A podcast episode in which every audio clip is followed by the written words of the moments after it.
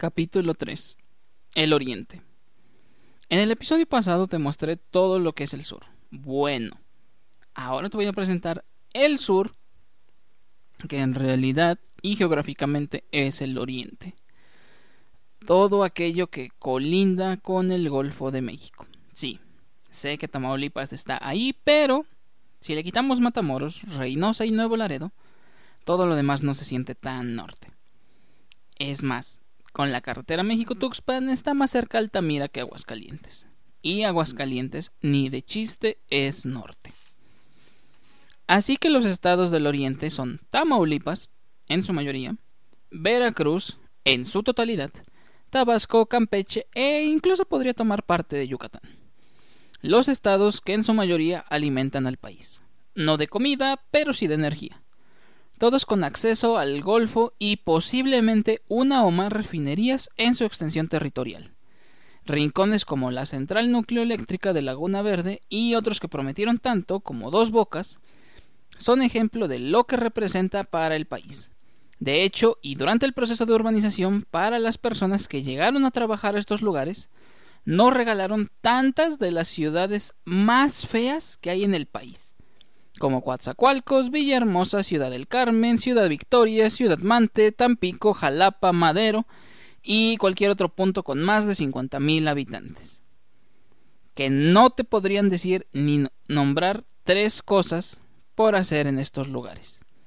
Y no los culpo, vamos, quizá hasta eres una tercera generación viviendo ahí.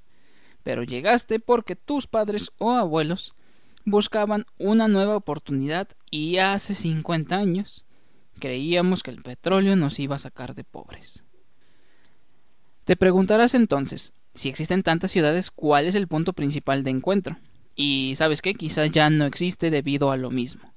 Pero en su momento, no solo fue importante para la zona, sino también para el país entero. El puerto de Veracruz. Ha sido importante desde que Cortés tocó tierra mexicana y dejó de serlo hace unos 70 años cuando México estrenó un aeropuerto de primer mundo. Pero no hablemos de eso todavía. Solo Veracruz es bello, y por más de 400 años fue un punto de encuentro para los extranjeros en búsqueda del oro de Moctezuma y lo último que vieron a aquellos que se gastaron ese u otro oro de este país. Pensar en cuántas batallas tuvo que soportar el hoy todavía estoico y presente fuerte de San Juan de Ulúa. Sí, sé que hay otra fortaleza en Campeche, pero vamos, ni el gobernador de Campeche ha hecho algo relevante por Campeche. Es más, la última vez que Campeche fue importante, aún existía el Imperio Romano. Veracruz es el lugar donde Santana perdió su pierna, donde nos atacaron unos franceses por unos pasteles y donde entraron unos norteamericanos con muy malas intenciones. El lugar donde llegaron extranjeros a iniciar una nueva historia, como Manuel Tolsá a darle su máximo esplendor a la Academia de San Carlos. Carlota I a dejarnos las primeras impresiones de paisajismo, ya sea con el Jardín Borda, Reforma o Chapultepec. Y hasta León Trotsky, quien llegó a México porque unos pedillos.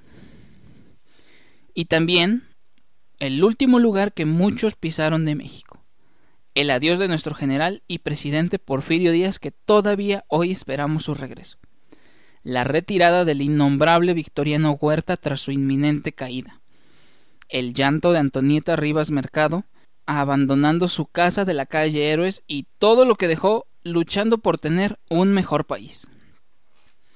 Y, en el fanfic de México, el último lugar que visitó Maximiliano antes de ser un centroamericano anónimo, porque simio no mata simio. Si crees que he hablado mucho de Veracruz es porque abarca casi todo el oriente. ¿Alguna vez has intentado cruzar toda esa madre? De Tuxpan a Coatzacoalcos, hoy, con todas las carreteras que hay, son más de 7 horas de recorrido. Más de 12 si te vas por toda la libre. El oriente de México, donde iniciaron las civilizaciones prehispánicas. Cuna de la cultura olmeca, la primera con zonas arqueológicas increíbles como el Tajín, aunque ya es tolteca, Comalcalco, que cada vez parece más pertenecer al pueblo chontal, y podríamos tomar varias civilizaciones de los mayas preciosas como los Onuxmal, Copán, Calakmul, pero las vamos a tocar en otro episodio. El Oriente, rincón de vestuarios y danzas llenas de folclore, lugar donde la elegancia no es saco y corbata, sino una guayabera, sombreros de palma, vestidos bordados, abanicos, zapatos de tacón, listones y vaya que se ven elegantes hombres y mujeres vestidos así. Donde el guapango es tradición y el danzón, desde la creación del de Arturo Márquez, es un estilo de vida, aunque siempre, por tradición, será la excelencia de la marimba y un violín. No puede haber guapango sin violín. De una vez te lo digo. Golfo de México y playas bonitas no van de la mano.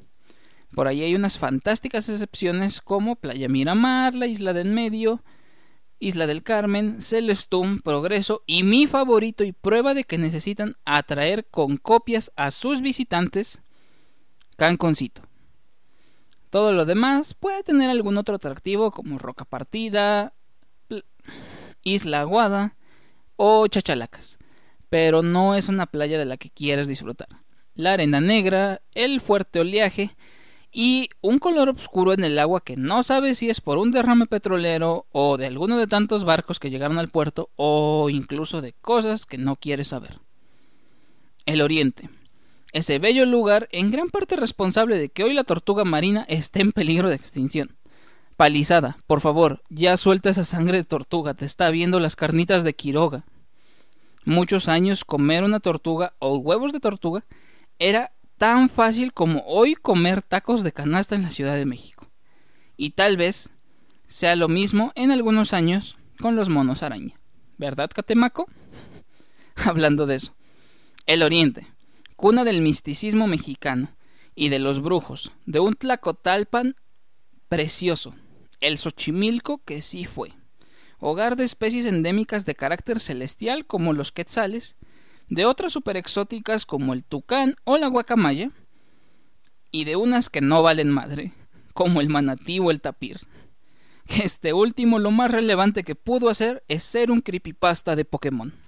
El Oriente, poseedor de muy pocas cosas grandes, y que las pocas que tuvieron las explotaron hasta el cansancio, como Armando Manzanero, Cricri, los voladores de Papantla, Ay Papantla, tus hijos vuelan, el café de Coatepec, y Andrés Manuel López Obrador. El Oriente alimenta a México, y México ha crecido gracias al Oriente. Pueblos llenos de folclor y color, llenos de comida cubierta de grasa, y el único marisco bueno que encontrarás en sus playas es el pescado zarandeado, que fue nuestra puerta de entrada y salida durante muchos años. Y si a Porfirio Díaz y a Salvador Echegarray se les hubiera ocurrido hacer una estatua con una antorcha unos 20 años antes, quizá quién sabe, tal vez sería otra la historia de este rincón histórico de México.